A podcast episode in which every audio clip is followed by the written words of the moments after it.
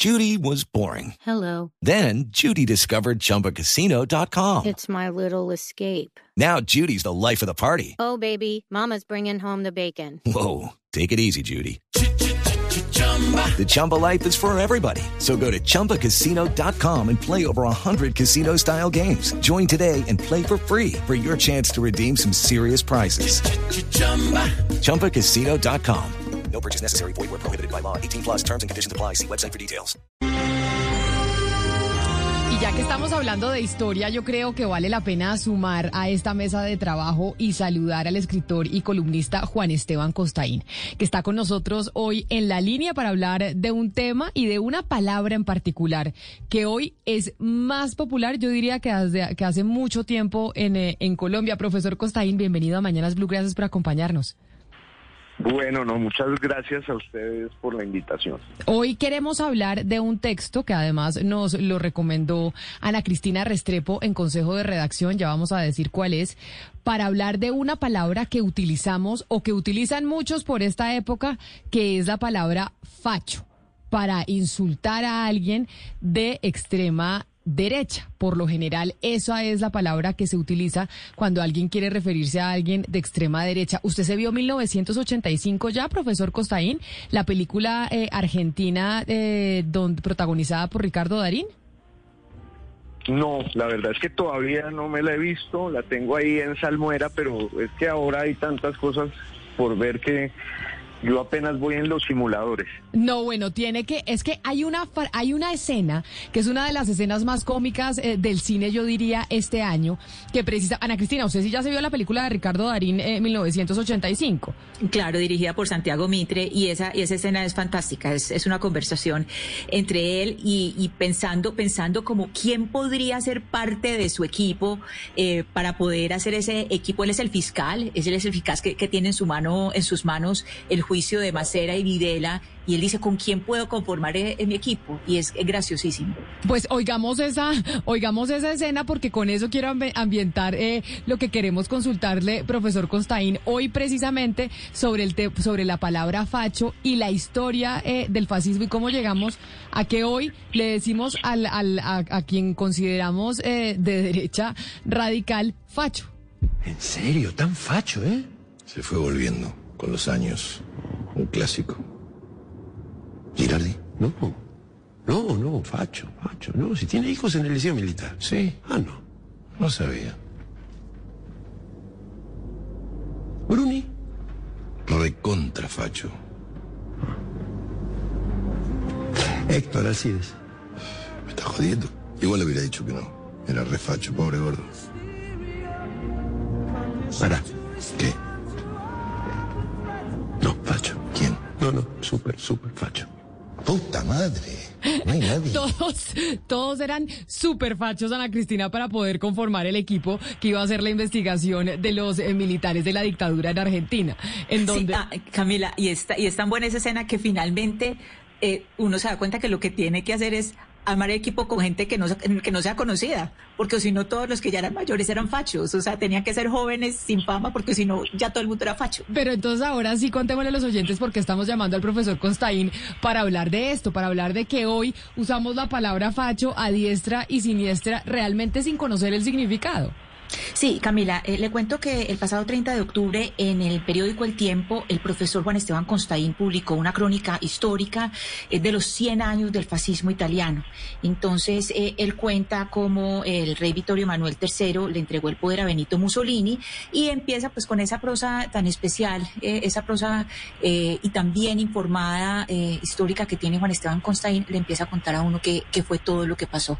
Entonces, por eso me parecía muy, pertinente, no solamente por esos, digamos, los 100 años eh, del fascismo, sino por eh, cómo hace- se ha transformado esa percepción y esa forma de usar eh, la palabra fascismo.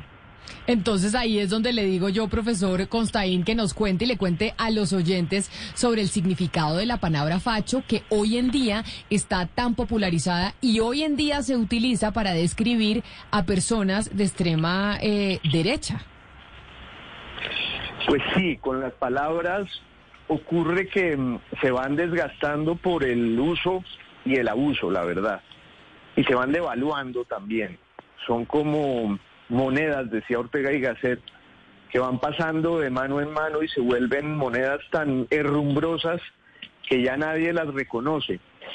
Y a mí me parecía interesante mm, esta evocación siniestra de los 100 años de la llegada del, del, fascismo al poder en Italia hace, hace un siglo, hace 100 años, porque hoy es muy vigente ese concepto y esa categoría del fascismo y lo vamos usando como piedra arrojadiza para eh, demeritar a todo el que no esté de acuerdo con nosotros y entonces pues de pronto vale la pena llenarla de contenido y remitirse a sus orígenes históricos pues que están en la en la Italia del siglo XIX en realidad en, la Italia del siglo XIX se hablaba de un fascio que era como un grupo de combate y eso tiene que ver pues con una palabra latina que, que, quiere decir como as, la palabra latina fascis, que quiere decir como as, como un manojo, un, atado de cosas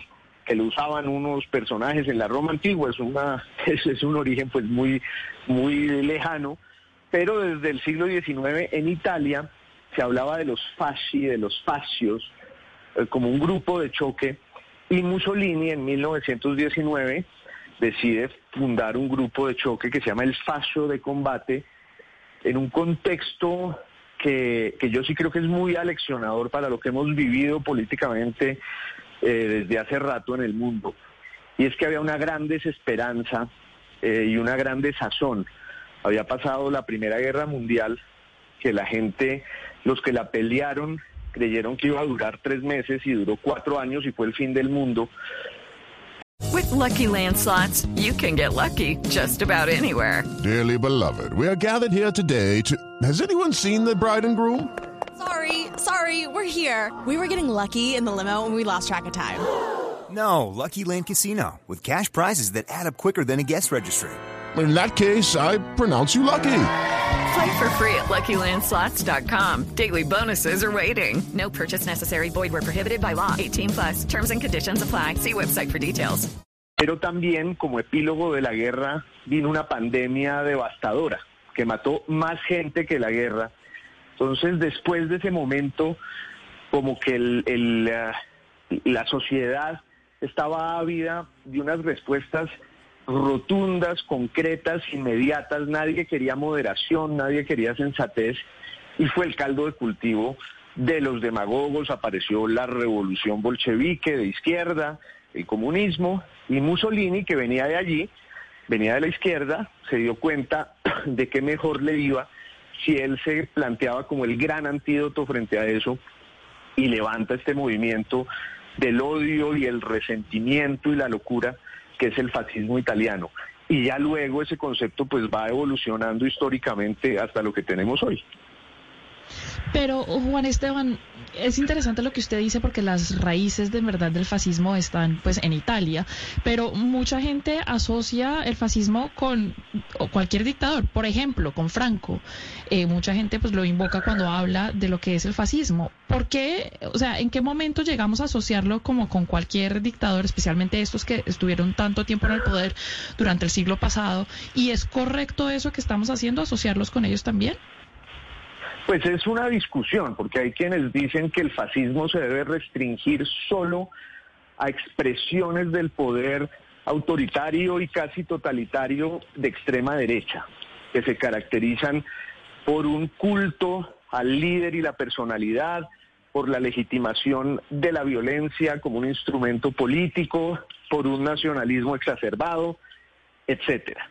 Pero muchos escritores y pensadores se han planteado la posibilidad de tipificar el fascismo como algo que vaya más allá de un contenido doctrinario de extrema derecha, porque en últimas es como un método, un método que puede eh, arropar otras ideologías, que era lo que eh, se planteaba un historiador alemán, Ernst Nolte, que decía, bueno, y en la RDA en la Alemania Oriental no había fascismo y, qué pasa cuando surgen fascismos de extrema izquierda y pensamos el, fascismo más bien como eso, como un método, como una concepción del mundo, como una forma de ser, más que una forma de pensar que se caracteriza por el mesianismo, la megalomanía, el narcisismo y esa especie de relación tan particular que establece un líder megalómano y mesiánico con el pueblo al que eh, restringe solo a aquellos que lo siguen, como que el, fascista por excelencia establece una consubstanciación entre, entre su movimiento y el pueblo. Entonces, pueblo es solo aquel que me sigue a mí y yo voy a gobernar para ese, esa expresión popular. Uh, entonces, pues ahí hay como unas discusiones conceptuales que son muy fértiles. En los años 30, cuando la guerra civil española muchos se fueron a pelear en favor de la República y contra el fascismo del, bando nacional. Y ahí es cuando el fascismo empieza a asociarse siempre con, con, las dictaduras de derecha. Acordémonos de ese texto de Orwell que dice que él va a pelear en la guerra civil española porque va a pelear contra el fascismo. Y ahí dice Orwell también, me di cuenta de que en esta locura de la guerra y de la confrontación ideológica y el fanatismo, todo el mundo reconoce siempre la infamia en el bando contrario y nunca la del propio bando. Profesor Constaín, en esa crónica que usted eh, publicó en el tiempo, pues recuerda eh, cómo Mussolini odiaba el socialismo, odiaba el comunismo, odiaba la, lo, que, lo que llamaba la, tibieza, eh, el centro. Y usted habla de la creación del clima moral del fascismo. Y hay unas ciertas herramientas, lo que usted hablaba un poco, el método para crear ese clima moral del fascismo. Eh, entre ellas uno podría, pues, o más o menos detectar en su texto, por ejemplo, el lenguaje es una, pero hay algo que es muy poderoso y es el miedo al otro el miedo al otro que piensa distinto, distinto a mí. Hablemos un poco de esas herramientas que tiene el fascismo y cómo se han transformado desde ese fascismo inicial, digamos, desde, desde ese fascismo de origen. Claro, me parece excelente esa tipificación porque por lo que decía antes, el fascismo puede verse en su dimensión doctrinaria e ideológica, pero si uno lo piensa como una concepción del mundo, como una forma de ser del espíritu totalitario, como un método para llegar al poder y para ejercerlo, pues tiene esos procedimientos. Uno de ellos es la difamación, la eh, prescindir por completo de la realidad para envilecer al contrario y luego ya con el poder en la mano para suprimirlo. El, fascismo ejerce el poder como un aplastamiento también de la crítica a la disidencia, que era lo que decía Humberto Eco, y hay un, rasgo muy particular, y es que, eh, pues decía Mussolini en 1925, que él sí era el responsable de crear un clima moral en Italia que condujo a que una cantidad de gente se acercara al fascismo porque le tenía miedo al socialismo y al comunismo que, venía pues como esa sombra devoradora de, Rusia y lo paradójico es que Mussolini se forja allí. Mussolini era un anarquista, era un socialista y lo fue hasta 1915 y luego se da cuenta, repito, de que la gente no quiere oír a gente sensata. Ah, eh, eh, la sociedad no quiere que le digan la verdad. Y esa es también la clave de la demagogia. La demagogia es un embrujo.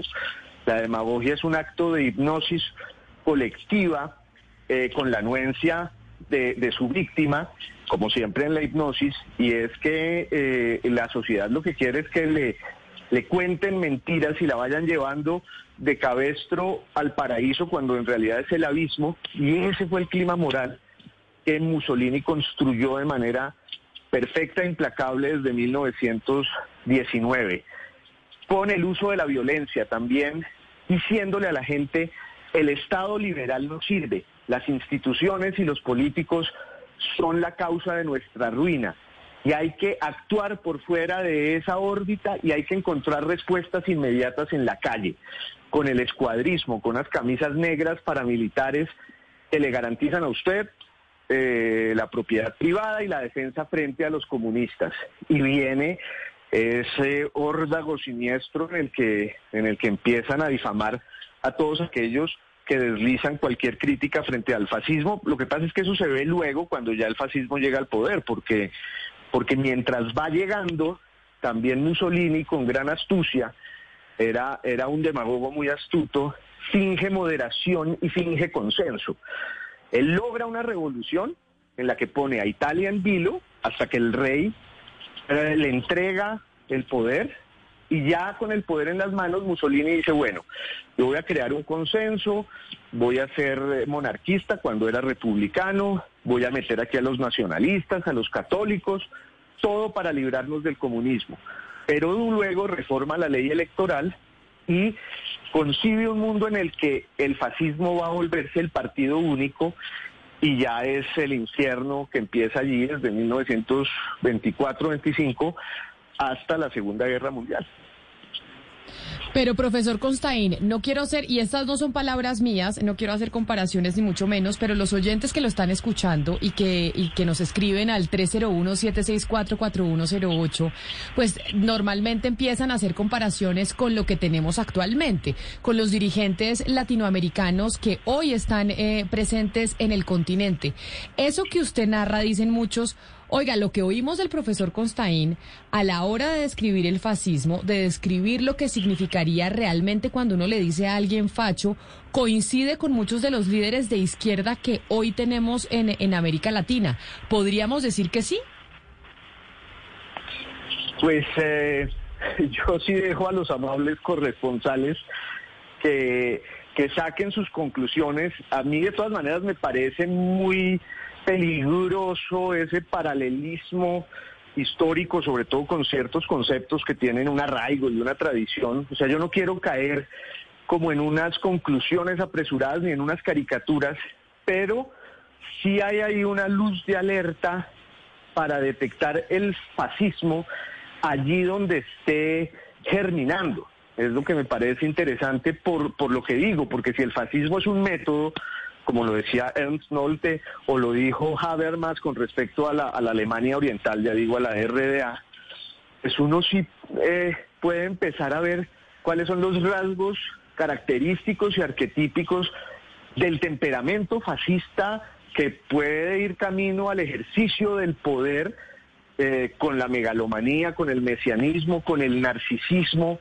con una simbología de la violencia, una supresión de la crítica, y una apropiación y una cooptación implacable de la, del Estado y, el aparato represivo y de propaganda del Estado.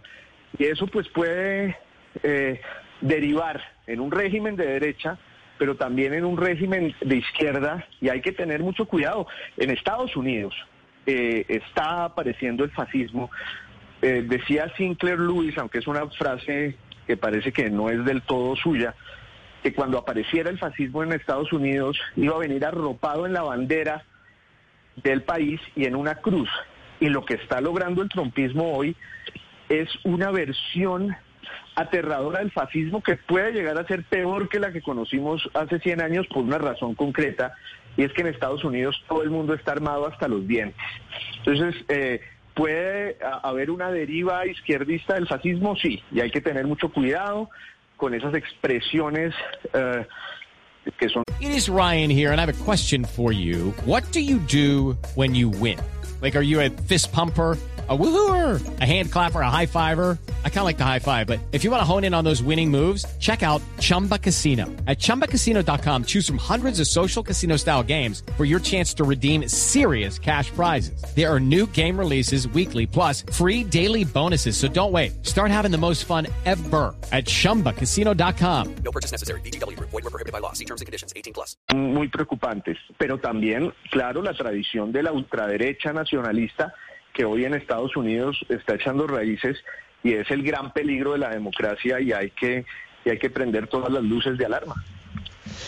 Y profesor Constaín, desde el punto de vista histórico, ¿cuál es el rasgo quizá más interesante que, se le venga ahorita a la cabeza que nos pueda compartir de Mussolini como persona? Porque uno eh, recuerda cosas de Hitler o de Stalin y, pues hay cosas, digamos, interesantes que pueden explicar un poco lo que, lo que fueron después. ¿Qué nos puede contar de cosas que, no que nos, el público no sabe muy bien, que, que nos den señales de que, del dictador que fue? Bueno, hay, hay una cosa que vale la pena señalar y es que en Italia el trauma del fascismo no es comparable, por ejemplo, al trauma del nazismo en Alemania, que es algo que ha atormentado y con toda la razón a la sociedad hasta hoy. En, en Italia no hay una purga del fantasma del fascismo y eso explica mucho la política italiana, incluso el hecho de que acabe de llegar al gobierno un movimiento filofascista eh, siniestro y de opereta. Es que también eso caracteriza mucho eh, el alma nacional en Italia y lo digo pues con mucho respeto, siendo además también ciudadano italiano. Eh, pero en Mussolini pues hay primero la herencia muy revolucionaria de su familia, su papá era un anarquista y un socialista convencido y militante, le puso Benito en homenaje a Benito Juárez, y Mussolini era muy elocuente, era un gran eh, propagandista de prensa y, y se la pasaba en la cárcel. Entre otras cosas, se fue a predicar el socialismo en Suiza y en Austria y siempre lo, lo metían en la cárcel y era tan, ah, tan particular que salía y, salía colmado pues eh, de apoyo y de aplausos. Y era un personaje eh, pues con todas las complejidades propias de, de, todos los seres humanos y de las grandes figuras de la historia. Era intemperante era inseguro y a la vez resuelto. Y lo que yo creo es, es, es eso que decía ahorita era como un demagogo de opereta que llega a inspirar a Hitler.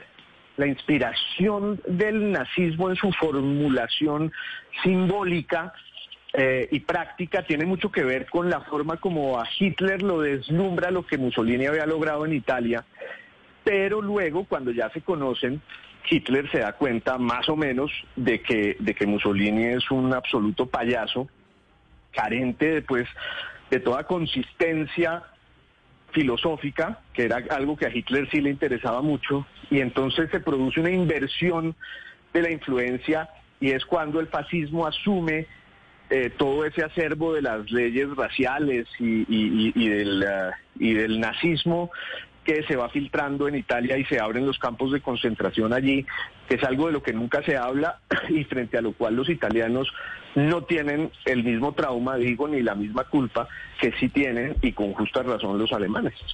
Pues profesor eh, Constaín, no sabe la cantidad de gente que me está escribiendo haciendo comparaciones, cada uno para su lado de nuestra realidad nacional y la descripción que usted hace de Benito Mussolini en estos 100 eh, años eh, que cumple el fascismo. Pero como usted dice, se deja la interpretación de los oyentes y de los corresponsales. Tenemos que volverlo a invitar porque, Hugo Mario, ¿usted quiere que ahora nos hable el, el profesor Constaín de otra cosa en el futuro, que nos haga el recuento histórico de otro término?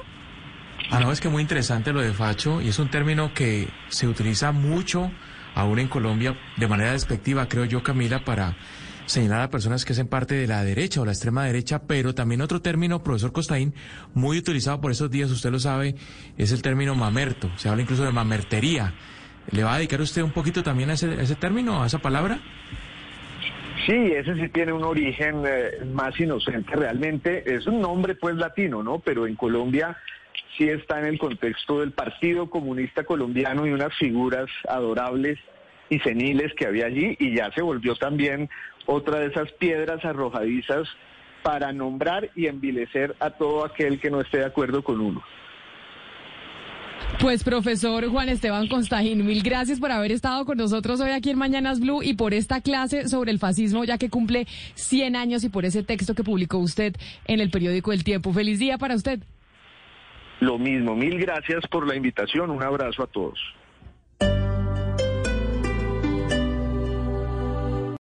Join us today during the Jeep Celebration event. Right now, get 20% below MSRP for an average of 15178 under MSRP on the purchase of a 2023 Jeep Grand Cherokee Overland 4xE or Summit 4xE.